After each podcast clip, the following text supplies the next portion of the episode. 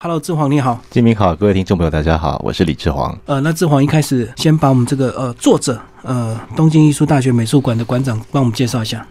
大家好，我这边先跟大家介绍一下这本书，它叫做《西洋美术鉴赏术》啊。那作者就是秋元雄史先生。大家对秋元雄史可能有一点陌生啊，但是大家对他做的事情一定不陌生，因为他就是把草间弥生的那个大南瓜。推到世人的眼前的那个幕后的策展人，嗯嗯，他在日本的一个四国那边的一个指导这个地方打造了一个贝勒生艺术之地。那刚刚讲到这个草间弥生的这个南瓜呢，就是指导这边的一个象征之物。那它就是一个艺术园区啊，常常会有很多不同的展览。但是秋元雄史为什么这么不红？就是因为他是一个低调的人，他就在背后默默的做这些事情。那我们当时找到这本书呢，也是因为，呃，怎么讲？不是因为他很有名，其实我也不知道他是谁，我也不是艺术挂的，他可能是背后的策展人，对背后的策展人不会被人家认识，爱爱内涵光的人。我是真的看到这本作品，非常的诶简单易懂，就像刚刚基明提到，是你就觉得是无痛进入的一个美学速成的世界。好，那我们就是看了他的作品，再回头去找，没想到啊，竟然这么厉害呀！竟然是一个把草间弥生。还有很多艺术家，地中美术馆也是在这个地方，在指导这个地方，都是他做的。那我觉得这个人实在太厉害了。所以我们就把两本书都签下来了。对我破了一个梗哦，因为我们还有续集。嗯，这本是《西洋美术鉴赏术》，我们还有一本叫《日本美术鉴赏术》。诶，预计可能明年会出版吧。是，嗯，谢谢大家。那他会怎么用这个这么简单易懂、无痛的方式来教导这个？呃，当初是为了这个日本的读者去写的这样的一本书嘛？其实，听众朋友，如果你有去念一些这个西洋美术史的或艺术史的一些书，其实读起来非常的困难，因为这个第一个时代很长。第二个，这个欧洲各国之间有时候这个关系很复杂，一下子被殖民，一下子被统治，一下子邦联联邦又分开。对，所以呃，几乎我们西洋美术史蛮多都是要读到所谓的欧洲史，对不对？所以读起来很辛苦。是，但这本书就是我们一直在强调，它是一个速成又简单的书啊。那先回答一下刚刚的提问，说为什么他想要写这本书呢？是因为他发现美术鉴赏是很多。商业人士必备的一个素养，嗯，包括了像史蒂夫、像史蒂芬贾伯斯，还有那个梅丽莎梅尔，嗯，就是他们这些大老板，他们不是只有赚钱而已，他们都有商业的头脑，嗯，为什么呢？因为艺术是社交场合最安全的话题。就是你跟人家那边聊生意的时候，你总不能说，哎，我昨天吃那盐酥鸡还蛮好吃的。我最近看了一个 哦，那个追那个剧，这样就是，当然这是世俗的一个乐趣啊。但是如果你是在一个这种商业的场合，你想说服人家跟你做生意，你讲这些会不会稍微没有营养了一点呢？那不如我们来聊一些比较高深的哦，聊艺术、聊文学这些哦。所以你有这些话题。大家就会说服你说：“哦，这个人有品味哦，有 sense 哦，那他就是一个有涵养，然后哇，品味非常更上一层楼的成熟大人。所以他希望大家都可以有这样的思维。那要怎么样才可以把这种东西建立起来？他又就像刚金明讲的，就是说，哦，这么难的东西谁要读呢？所以他用了一个速成的方法。那这本书很简单，我觉得他贯彻了一个很大的原则，就是。他用两个步骤来讲一幅画，对，就从头到尾二十三个，不能说都是画，因为他有一件是工业作品就是二幅二十二幅画，二十二加一啊，对，加一个工业制品。他这些二十三件作品呢，他都是贯彻了这个步骤一跟步骤二两个步骤的原则，把这个东西讲完，所以你就觉得哦，那这样子我马上就可以应用起来，嗯，而且更棒的是，你不是只有可能他这幅画讲这幅画，它是例如说维美尔的。倒牛奶的女仆，对，你会看懂这幅画之后，你就可以把这这样子的一个原则跟这个知识应用到维梅尔的其他的作品上。例如，我会讲倒牛奶的女仆，那我就会讲他另外一幅戴珍珠耳环的少女，这不是很棒吗？等于你有点举一反三，然后呢，一箭双雕或是一箭多雕，因为他们其实是同样的原则。那这两个步骤，我来跟大家说明一下。步骤一就是从作品的表现鉴赏，你先看它的图画的技巧是什么，它的色彩，或是这个主题它到底在讲什么。然后步骤二呢，是从历史的背景鉴赏，你可以理解创作当时的社会还有思想的背景。所以你只要知道这两件事，你就可以一直讲下去，一直讲下去。嗯，即使你根本没看过那幅画，但是你知道这两个原则，下次就可以直接再讲出来。那大家就会觉得哇，你好专业哦。实在太厉害了，那我要跟你做生意啊，我就是要跟你交往的，就是像这样子，你就可以让大家觉得你是一个很厉害的人，就可以延续自己的一个社交场合的一个话题。没错那。他这个二十二加一的一个艺术品呢，其实他要怎么样去精选出来，就是要有这个呃，它在时代的意义跟重要性，以及呢，我们知道这个欧洲画很多这个派别，呃，他要这个派别或许是先驱，或者是有一个非常重要的一个地位，所以这个世界名画这么多，精选出是二十二加一啊，哇，真的是 呃前面最痛苦的功课，这个我们的作者都帮你做好了，你只要享受速成就好了。没错，大家就可以直接从里面去呃截取这些精华。我觉得当读者真的是太幸福了。嗯，好，那接下来志煌就帮我们讲这个章节架构，好不好它它里面还是有编排的这个四个章节，对不对？好，对，它这边四个章节，好，在这边四个章节分别就是第一章是一个总论啊，大家不要不要听到总论就觉得啊历史课本没有，它其实讲的很简单也很轻松。他说知性的涵养呢，可以从西洋美术史开始。那你只要记得一个原则，叫做西洋美术的核心是革命。嗯革命这东西最近好像嗯还蛮蛮热门的，就是要反对一些东西，或是赞同一些东西。其实大家对革命不陌生。那这件事情其实，在人类社会当中，就是一个应该说它是一个社会演进的力量。就是你每一次有一个新的画派出来，都是为了革命，要把旧的东西推翻。对，所以呢，总共有这一些派别，从文艺复兴开始，是十四世纪的事情，一直到二十世纪的普普艺术。总之呢，这一些派别就是不断不断推翻过去，然后营造出一个新的潮流。那有的时候它会又会有点复辟的感觉，嗯把旧的东西又带回来。嗯，所以它没有那么难，但是它就是用比较散文的语法，把它在第一章全部讲完了。是然后第二章呢，开始是从文艺复兴到印象派，他就把它切西瓜了嗯啊。中间我们前面讲到第二、第三章，就是他从十四到二十世纪，那他把它中间切开了。第二章是从文艺复兴开始到印象派，嗯，那第三章呢，从野兽派开始到普普艺术，就像这样。然后第四章是呃，有点像是我觉得彩蛋的感觉，它让你学习两个重点：馆长陪读跟馆长带逛。他告诉你，西洋美术鉴赏能力是可以训练的。嗯，例如说，馆长陪读告诉你可以有哪一些角度去看，他有点把前面他介绍每一个作品没有讲清楚的部分，或是已经讲到了但还没有同整的部分，重新再整理了一次。你只要知道这一些东西，你就可以变得很厉害。然后第二个部第二个部分，然后第二个部分是馆长带逛，它是能够强化你知性涵养的美术馆巡礼，因为很多人都很喜欢这个最后这个部分，因为看到很多我们现在目前很多节目的露出啊，或者是网站上的一些书斋的刊登，它都在讲说这个东西很实用诶、因为大家很喜欢逛美术馆吧，就是教你怎么逛一档美术展览，就对。但是你常常看不完，那怎么办？有哪一些东西可以做？哪一些事情你可以掌握的，或者是你不要买他的明信片，不要买那些马克杯，你要买一个东西，嗯要买他的展览的图录。就整个作品的一个图录。对、嗯你这样就可以回顾了，就是他告诉你一些很实用的观念，所以这整本书我觉得非常的完整，也非常的实用。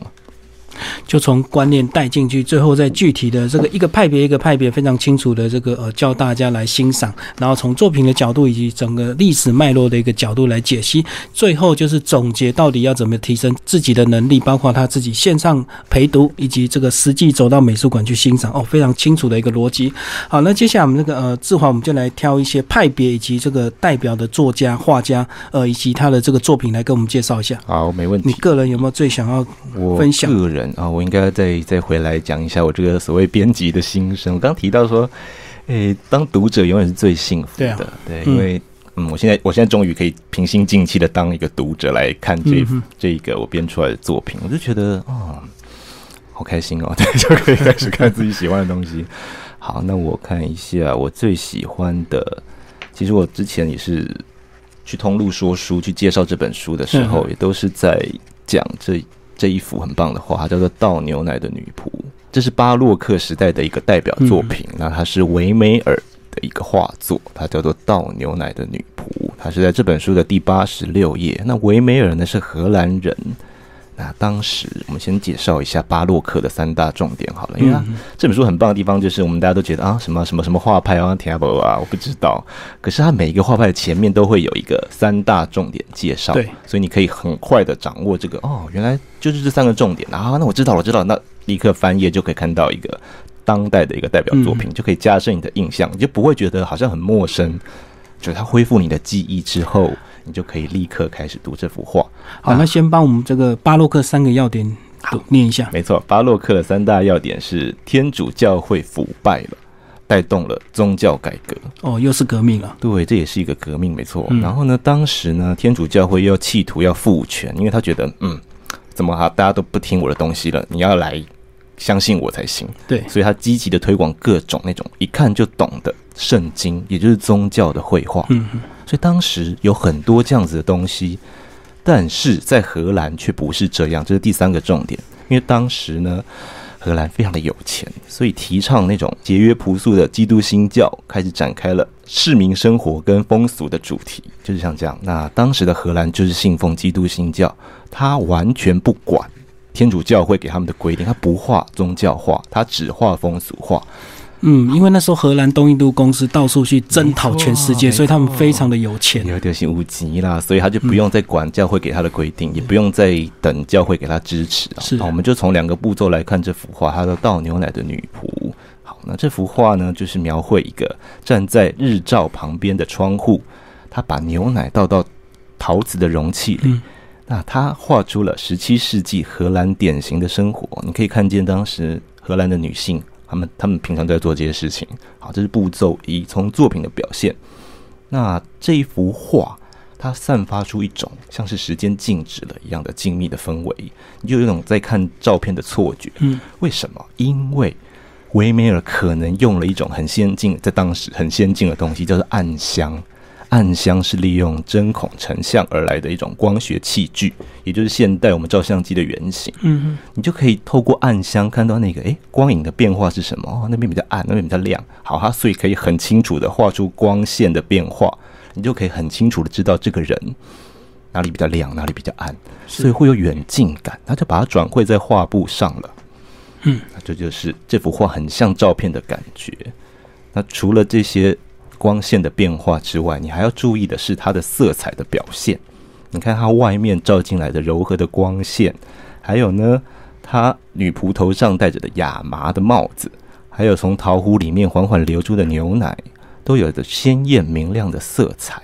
然后呢，它的竹篮、它的面包，还有那个陶瓷的容器里面，都在阳光底下闪耀着不同的光芒。这也是因为维梅尔利用了一个非常有名的、也很厉害的做法，叫做点画法。那点画法呢，其实就是用现在的话来讲，就是提亮了。女生化妆什么要把脸提亮，对，它就是把光线的那种微粒、光线的颗粒一样，在对比比较弱的地方点进去，用一点一点的方式，让这个地方看起来亮亮的。所以你就会觉得，哇，原来这幅画栩栩如生，闪耀着光芒。就是因为这个提亮的手法叫做点画法，那维梅尔呢，就是因为这样，所以他有光影画家的美称，这就是倒牛奶的女仆，这是他最淋漓尽致的一一幅很厉害的作品。你看了之后就觉得哇，能彻底放松的感觉。对，所以你刚刚介绍只有第一个部分，从作品表现鉴赏，其实还有第二部分，要从介绍历史背景，也就荷兰当时为什么会有这样的一个绘画主题出来。是的，其实刚刚基明就已经帮我们破梗了，就是当时荷兰的东印度公司，大家历史课本一定有读过，荷兰东印度公司就在这里。他就是说，荷兰呢，他从西班牙独立之后就开始很有钱，因为他在做生意，他垄断了这个从东南亚。这边的贸易，然后呢，他连日本的长崎那边有个叫出岛的地方也被垄断。当时的日本是最大的银矿产出国，所以他可以买这么多的银矿，一定有钱到不行啊！所以呢，荷兰人有钱到不行之后，大家都有钱，他就不用再管教会规定你什么，也就不用再受限于一些嗯权贵的势力。我自己家里就有钱，我想画什么就画什么。所以呢。当时呢，很多画家就开始要讨好这些有钱人。现在会讲什么庶民嘛？其实庶民也是可以很有钱的。就有钱的庶民画，他想要在家里帮我，就我家女仆很漂亮，来帮我画一幅，好，那就画了这个女仆身上。哎，因为这个女仆身上很厉害的东西，叫做这个美丽的蓝色的围裙。大家不知道是这个叫做维梅尔蓝。这维梅尔蓝是什么呢？当时呢，有一个非常厉害的。原料叫做青金石，青是青色的金，黄金的金。对，青金石是群青蓝的原料。那青金石当时贵到可以跟黄金媲美。哦，所以它有特别的蓝，就对。没错，这个特别的蓝色不断的出现在维米尔的很多幅作品里面，像是我们刚刚提到戴珍珠耳环的少女，是啊，她的头巾就是这种蓝色。那维梅尔的这幅倒牛奶的女仆，她的围裙也是这个颜色，所以大家后世就把它称为维梅尔蓝。就连我们这本书的书腰，对不起，我要跳出来，这个书腰的蓝色。也是我们特别去挑的，我们就对那个疼痛的色票，就啊，最接近维梅尔蓝的，没错。然后当时还到印刷厂去钉印，然后就是非常谢谢对大家的帮忙，我们就印出了一个真漂亮的颜色。好，所以呢，我们看这幅画啦，除了看它的光影变化，还要注意的是这个蓝色的围裙，它也是非常厉害的东西，因为实在太有钱了，有钱到我可以画这么大块的蓝色围裙。告诉你，告诉你，我就是有钱。嗯嗯嗯。那其实呢，讲到艺术史，这个呃，印象派也是大家非常熟悉的，对不对？没错。来帮大家介绍印象派啊，他挑的是莫内的一个作品。没错，这个是莫内的印象派。所以我们接下来一样三大重点要先提示一下，是当初的印象派的三大要点。印象派在这边呢，它有三大要点哦。当时的巴黎是一个大幅建设的地方，那印象派的诞生呢，是对当代的学术主流的反动。为什么呢？因为当时巴黎在诶第三共和之下快速的发展，好，那在这个发展过程当中产生了很多阴暗面。好，这个地方我们等下再仔细跟大家说一下。嗯好，那第二个重点呢，是他提倡的是感受肉眼所见的世界，用主观的方式表现，所以就是印象啊。我看到什么，我如果这个印象我把它画下来，这叫印象派。第三个重点呢是后印象派。后印象派呢，有时候会否定他们的前辈，他们会觉得不能只有画出眼睛看到，你还要有一些什么东西出来。对，这就等一下我们会再跟大家仔细介绍。我们先讲一下前面的这个印象派，它的代表人物呢是克洛德·莫内。莫内，大家有印象吗？莫内最有名的是他的睡莲。对，对，没错。那这幅呢，其实也很有名，它是印象日出。那他为什么叫做印象日出？其实是有一个小故事的。他画的是一个在雾中升起的太阳，他就是画一个叫日出的东西。所以当时他参展的时候就说：“哎，这叫日出就好了。”可是呢，有一个人，他也是很有名，他叫做雷诺瓦，他的弟弟是这个策展人，然后他负责要制作这个展览的图录，他就问莫内说：“哎。”叫日出会不会有点无聊啊？你要不要再加一个比较厉害的、有一点魅力的名字？比较文青一点，对，看文青感一点。那莫内讲说：“好 好，那就那就那就印象好了，我加一个叫印象，印象日出。所以呢，因为他觉得这就是我的印象，我看到了日出就长这样，我就把它画下来就好了。你要叫一个 gay 白一点的名字，好，那我就叫印象。”日出，那结果呢？这幅画后来就被人家批评的要死，就说这这是什么东西啊？因为当时大家都不喜欢这么随随便便，就觉得画的很潦草啊，就感觉没有功力啊。对，就是为什么撇一撇而已。因为你后面那些什么好像是烟囱的东西，还有船的东西，就是随便撇一撇而已，真的。然后这个线条也是，就是被当时的艺评家批评成说，哎，就是只有印象而已。所以这就是印象派的由来，印象派是这个名字。那连壁纸纸胚都比它还要漂亮，就被人家骂的，就是但是它没有关系，它后来还是成了一幅名画。那他这边呢，作品的表现鉴赏，我们可以看到，他是说将太阳光的七个颜色分割出来，重叠涂布上去。这就是当时他们在印象派里面看到的，把色彩分割出来。嗯，那是因为当时大家都觉得说，如果我把色彩不断的混合、混合、混合，那颜色就会变得很阴暗，因为它变浊了，它的亮度就会降低。但印象派却发现，如果我直接把颜料涂在画布上，而不是调色盘上，它就一层一层的叠上去，就可以表现出自然光线的亮度。哦，那就觉得还蛮厉害的。对，那就像这样子，那它是一个嗯，也没有远近感的画作，因为你会觉得它的画面是。进击平面的，这是受到日本，没错没错，是平的感觉。它是受到日本的浮世绘的影响，对，因为当时呃日本的浮世绘已经进到法国巴黎了，那引起了呃众人的惊叹，就是他们觉得，哎，怎么会有？没有远近，你怎么可以？你怎么可以不画出远近感？这不是常识吗？但日本人不管这些，而且他们会以平凡的女性作为题材，嗯，他们是觉得非常的震惊。可是也有很多人很喜欢，像印象派就是这样，他都觉得啊，对你就是画出你看到的东西，你管它远还是近，我就把它画出来。那这就是他自己个人的感受，这就印象派的一幅代表性的画作。好，那接下来我们讲第二个步骤，是从历史的背景来鉴赏。当时呢，呃，就是我们刚刚前面有提到，是社会快速的发展，很多阴暗面都出现了。那这些印象派的画家，他们察觉到了危机，是当时照相的技术已经渐渐的普及了。那大家只要拍照就好啊，我干嘛要请你来帮我画画呢？而且啊，糟糕了，那我应该，我应该要做一些别的事情，是，就是不要去跟人家比画，怎么画比较真。怎么画比较像是真正的东西？而是我要去重一些重视一些比较自我感觉的表现。所以呢，他们就开始走到户外去画一些他们看到的、觉得厉害的东西。而且当时呢，在十九世纪后半，美国还发明了一种东西，叫做软管。它可以把软管装了颜料，就是我们现在大家水彩画。就是一个一个真的小小的一根一根，那就是软管式的水彩。那当时发明的时候是一项创举，他们不用再被关在画室里面，我只要把这些水彩带出去，带到工作室以外的地方，到户外创作就可以了。所以呢，这两个背景之下，一方面是被逼的，就是啊，我可能画一些跟人人物肖像没关的东西；那另外一个就是我已经有方便的器材了，我可以走到户外去。所以这是印象派的兴起。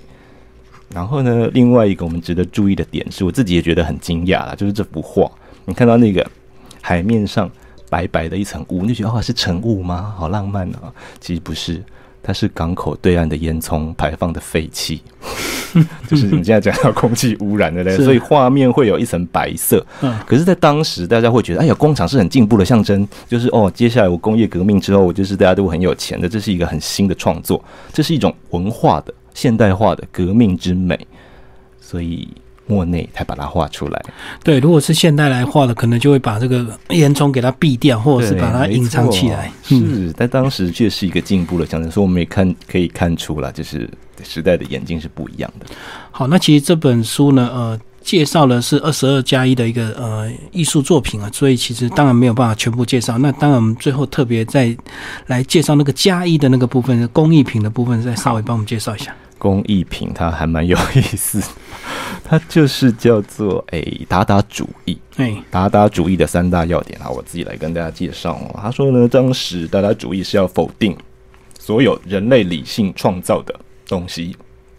它有点像是中国的文化大革命，我自己的解读是这样。但把以前都推翻掉。对对对，作者不是这样写，但是我们都读了会有这样的感觉，就是把以前的东西都推翻了。我就是要做一些搞怪的东西。你说这样子是对的，但我觉得不对，我要改一个，这才是我说的对的东西。所以它是否定所有人类理性创造的东西。然后呢，第二个要点是他企图要在无意义、无作为当中找出美感。然后第三个呢，当时，诶，很可惜，他很快就落幕了，因为第一次世界大战是他最兴盛的时候，因为他觉得有一些反动，可是第一次世界大战结束之后，他们就没落了。嗯，好，所以这就是短暂出现的达达主义。那他的代表作品是一件工业作品，它不是画，它是一个小便斗，嗯，就是我们男生都很熟悉的小便斗。然后他的作品叫做喷泉，fountain，这些奇怪，喷泉就是你会有一些奇怪的联想，没错啊，就是男生如果上厕所的话，有点像是喷泉的感觉，喷出来一样。对，那他是马歇尔杜象的作品，然后呢，他其实有很多件复制品，就连现在我们书里介绍的这个，它也只是一个复制品，它藏在法国的庞毕度中心，还有其他很多地方，像日本的京都国立近代美术馆也有一个。因为它就是嗯小便斗嘛，所以你到处去找都可以。比较像是有艺术品的地方在于这个作者叫做杜象，杜象在上面签名，哎，但是他签的名也是签假名，他是签一个叫 R 然后马特的名字。据说呢，这是这个小便斗的制造商，嗯，所以就是哎很搞怪。我们前面在讲说达达主义就是要做一些让人觉得匪夷所思的事情。那他就是把它放到了呃，当时有一个前卫的展览，他把它送去参展，然后呢，他就是故意要试探那些展览会的人，要挑战大家的反应。你会不会觉得这是真正的作品，还是你觉得这是一件搞怪作？我看你的反应是什么。果然，他就被拒绝了。然后呢，这就是这这幅呃，叫你不要用视觉去观赏，你要看看它背后代表意义是什么。这是步骤一。那我们接着继续讲刚刚的故事，就是被拒绝之后，他们就故意的啊发表了一个作品，就是说，哎，马特就是杜象的一个假名，说马特这边他做的这个东西，他做的是什么不重要，你说他是小便斗没有，他选择了赋予这个生活用品一个全新的名字，而且我还把上下颠倒放过来。嗯，你就是我，我我已经把它的实用意义消除了，所以呢，我开创了一个全新的概念，这也是艺术啊！你怎么可以说不是？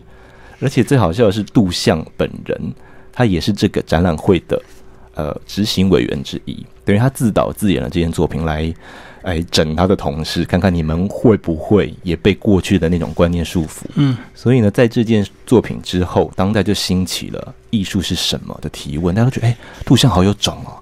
他怎么会做这种事情？好，那我们要跟他一样。所以当时很多人学就对对对。二十世纪之后，大家就开始做这些嗯比较搞怪的东西，而且呢，这件作品呢。被认定成是诶二十世纪最有价值，也是最有代表性的一个现代艺术的作品。它是现成物设计的一个代表作。好，那呃，我们介绍完这个达达主义之后呢，呃，当然我们就要来聊最后哎，怎么样来实际的这个培养这个西洋美术史鉴赏的一个内涵呢？来，我们来介绍第四个章节的一些重点，怎么样来训练？好，第四章是提到的西洋美术鉴赏能力是可以训练的，就是我们前面一开始提到，就是所谓的彩蛋。然后很多媒体朋友都很喜欢第四章，哦，还蛮因为它很实用，然后方法论东西比较多。好，那刚刚我们有提到了，就是它是分两个 part，第一个 part 是馆长陪你读，然后你可以从哪些角度开始专业的鉴赏。例如说，大家会看画的时候说，感觉凭感觉观赏就就就好啦，对不对？其实是错的，也不能说错了，因为你你有自己的感受，有什么感想，其实是最重要的。但光是只有感性是很可惜的。那我们就是要告诉你来看这本书啊，你先想一下，你要来看这个展的目的是什么？你进场的目的是什么呢？如果你毫无目的直接前往，就会被大量的资讯所淹没，因为这些东西都是很强烈的。就算你带了那个导览的耳机，你可能也是会有一点 confuse，因为东西实在太多，你会看不完。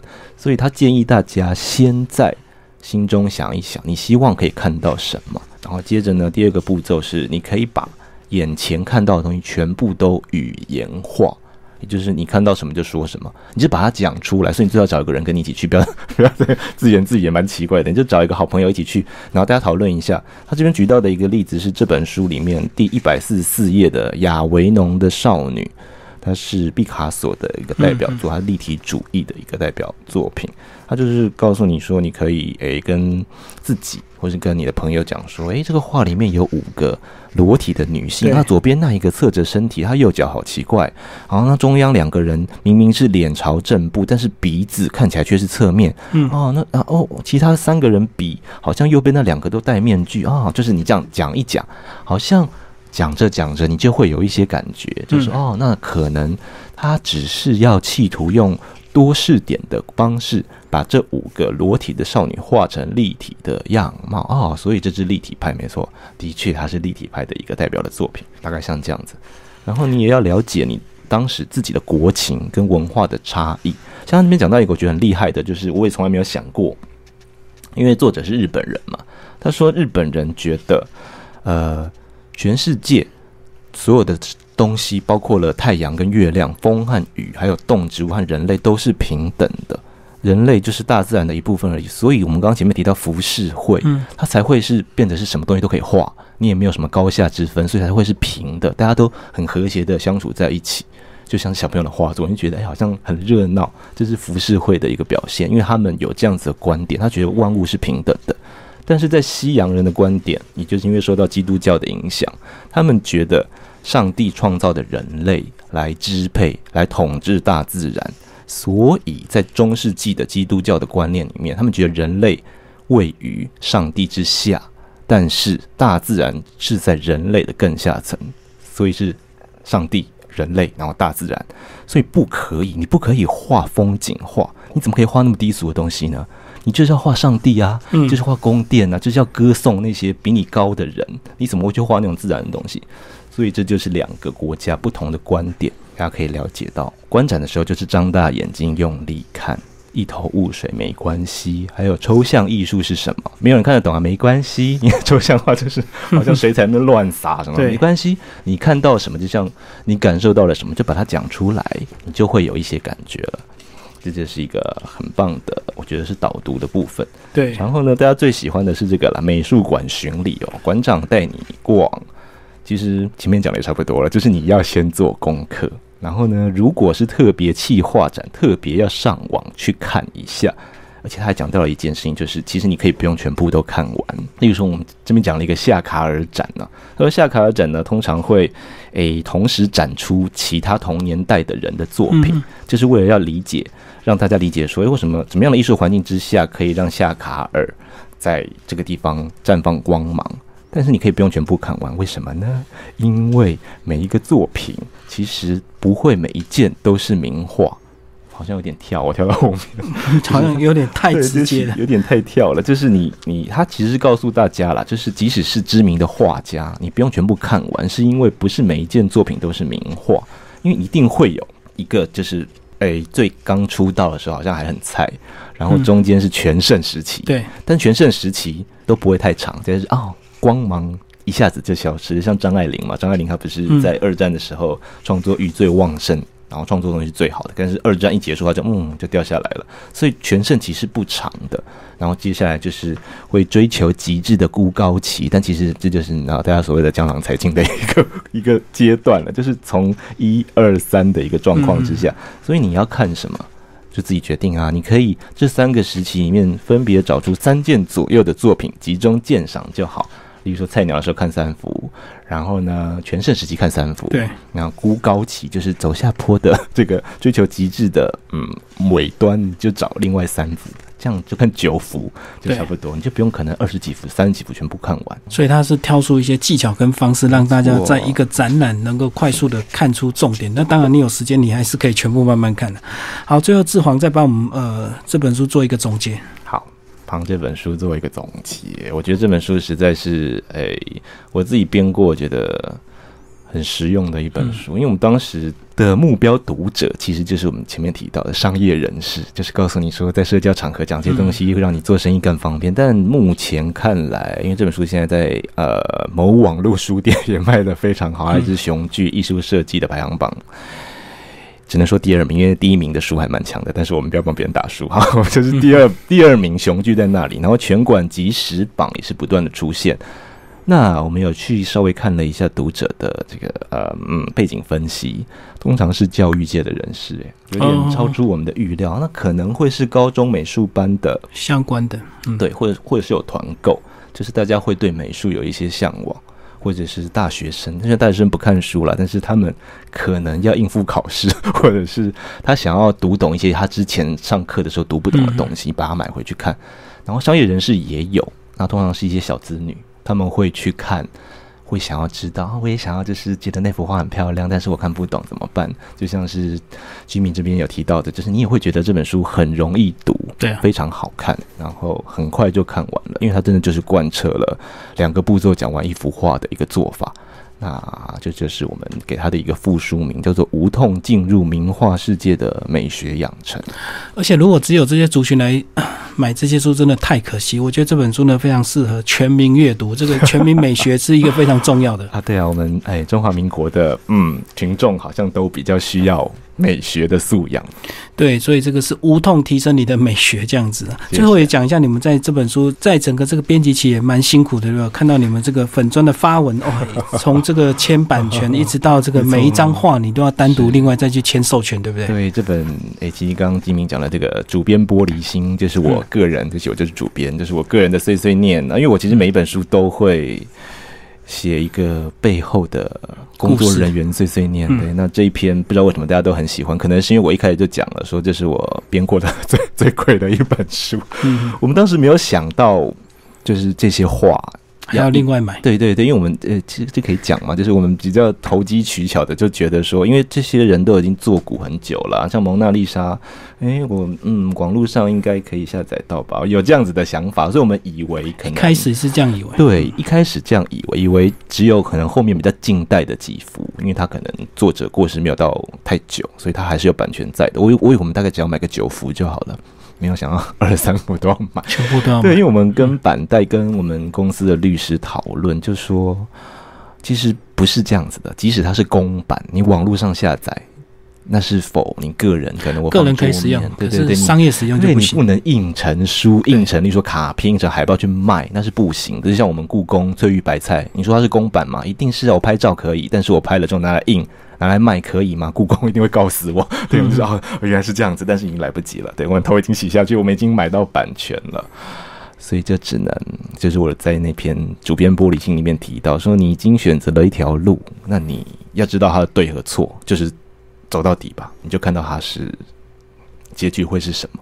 所以这硬着头皮做了二十三幅，全部都花钱去买，而且它不是真的就是跟达智影像，我们要谢谢他们，就是我们跟达智影像买了二十三幅，这是一部分，但是达智影像提醒我们，就是我们刚刚有提到的，就是有一些是还没有变成公版的的图片。它你可能要跟国外那些，例如说画商或者是相关的纪念基金会跟他们交涉哦。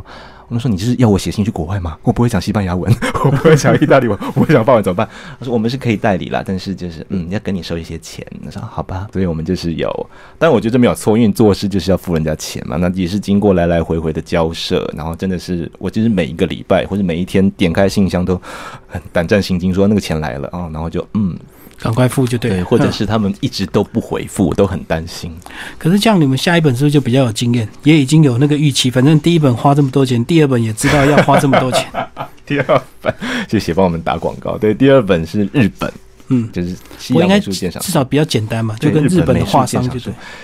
诶，目前是有初步接触了一下，因为日本是一个更封闭的地方，更严谨啊。对，然后他们 幸好我们的板带有一个，就是日本那边也有一个，因为台湾找一个，日本找一个，日本那个板带还蛮蛮给力的，然后他就是日本人，然后就可能会请他去帮我们问一下，而且再加上日本美术鉴赏书，就是续集这边它的图片比较少一点，嗯，十八幅。少一点，成本低，成本。会低一点，嗯，近近期会出版，再请大家继续支持。